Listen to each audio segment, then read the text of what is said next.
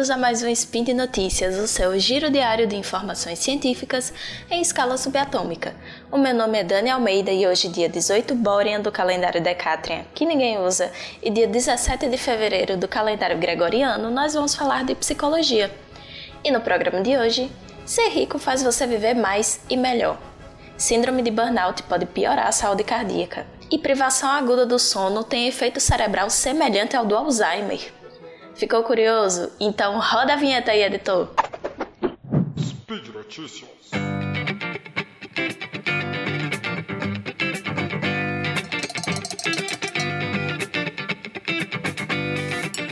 Então, gente, a nossa primeira notícia, né? Ser rico faz você viver mais e melhor. É um negócio meio óbvio, mas quando tem comprovação e respaldo, a gente fica mais é, não é que a gente acredite mais, né? Mas a gente dá mais credibilidade.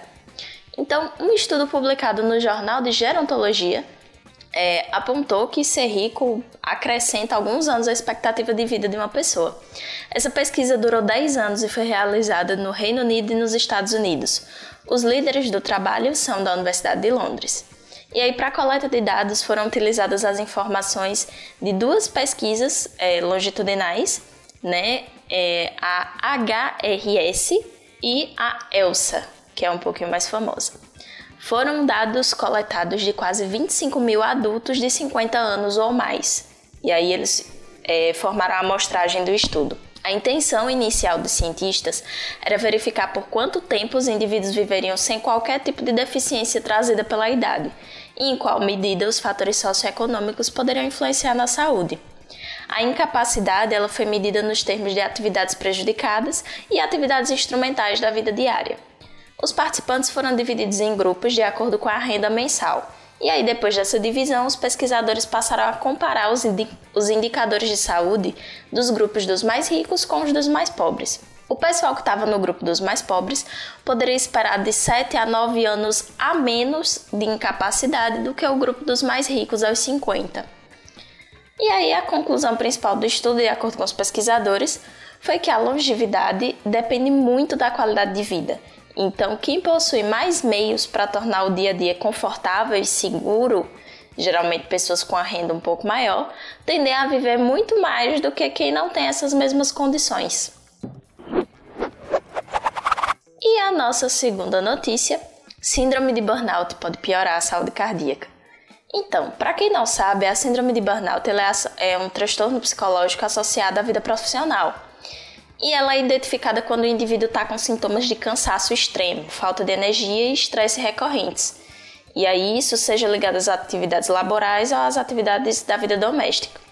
O burnout tem como característica principal uma exaustão vital, e ele pode ser a causa de um quadro clínico de frequência cardíaca irregular. E esse quadro pode ser fatal. Foi isso que mostrou a pesquisa da Universidade do Sul da Califórnia, que foi publicado no Periódico Científico Europeu de Cardiologia Preventiva. Chamada de fib fibrilação atrial, essa condição aumenta os riscos de ataque cardíaco e é a forma mais comum de arritmia.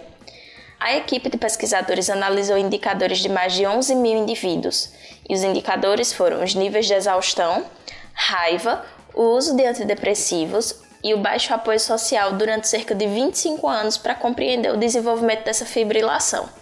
Os participantes que demonstraram níveis mais altos de exaustão também apresentaram um risco 20% maior de desenvolver a condição cardíaca, quando comparados aos indivíduos que não tinham sintomas de burnout. É, o pesquisador-chefe falou que a exaustão vital está associada ao aumento da inflamação e à ativação aumentada da resposta fisiológica de estresse do corpo. E aí, quando essas duas coisas são acionadas cronicamente, elas podem ter efeitos sérios e prejudiciais no tecido cardíaco, o que pode levar ao desenvolvimento dessa arritmia. Dos sintomas analisados, o único que teve relação com a fibrilação arterial, fibrilação arterial não, atrial, gente, desculpa, mas é, né? Foi a exaustão. Então, a raiva, o uso de antidepressivos e a falta de suporte social não apresentaram conexões com esse tipo de arritmia cardíaca apenas a exaustão. Porém, alguns outros estudos é, identificaram correlações com relação ao suporte social, né? porém não foi identificado nesse estudo em específico. Resta então esperar para vermos estudos posteriores e o que é que pode surgir daí. A nossa última notícia de hoje fala sobre a privação aguda do sono, que tem efeito cerebral semelhante ao Alzheimer. Então, a pesquisa realizada pela Fundação Pascoal Margall foi realizada com 1.683 pessoas saudáveis. Dessas, 615 tinham insônia, e os resultados foram publicados na revista Alzheimer Pesquisa e Terapia. Esses resultados confirmaram que os participantes que tinham distúrbios do sono tinham um volume menor em regiões cerebrais, como o córtex cingulado posterior. Essas áreas elas participam de redes que trabalham no funcionamento da memória e do desempenho. E são nessas mesmas áreas que se acumulam os danos neurológicos dos estágios iniciais do Alzheimer. Então, pode ser que ou essas áreas estejam acumulando danos por conta da insônia, ou que por si só elas já tenham menos volume nessas pessoas. Além disso, essa pesquisa encontrou mudanças na substância branca do cérebro, onde estão os axônios. Os axônios são aqueles fiozinhos que conectam os neurônios uns com os outros. E a gente sabe que mudanças na substância branca do cérebro podem afetar a cognição. E o perfil que foi encontrado dessas mudanças pode sugerir que existe um tipo de inflamação ligada à insônia, mas não se sabe ainda qual é o papel dessa inflamação. Na mesma linha desse estudo, pesquisadores suecos descobriram, depois de submeter homens jovens saudáveis a uma noite sem dormir, que os níveis sanguíneos da proteína Tau, um biomarcador da doença de Alzheimer, estavam mais altos.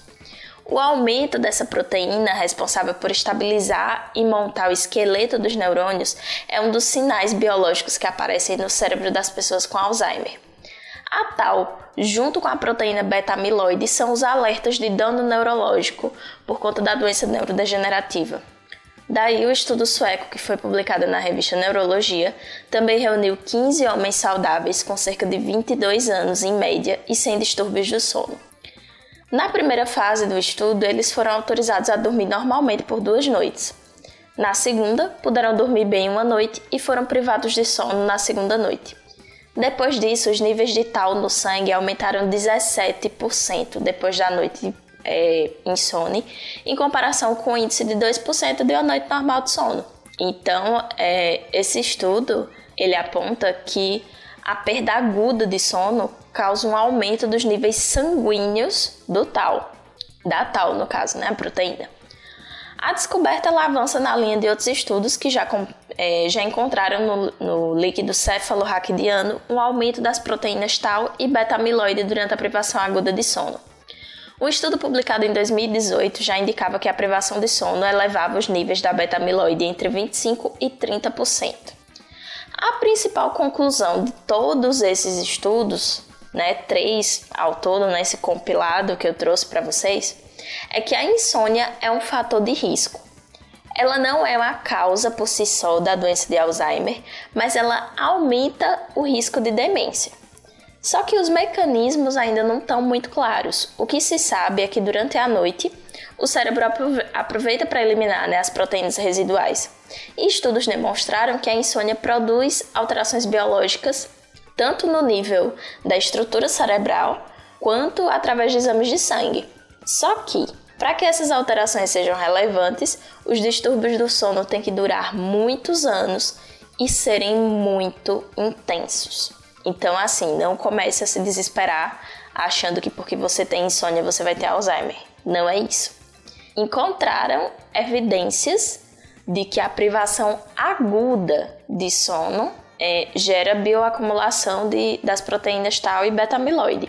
Porém, isso foi encontrado é, na corrente sanguínea. Não foi encontrada ainda a acumulação de tal e beta-amiloide na estrutura cerebral, assim como acontece com o Alzheimer.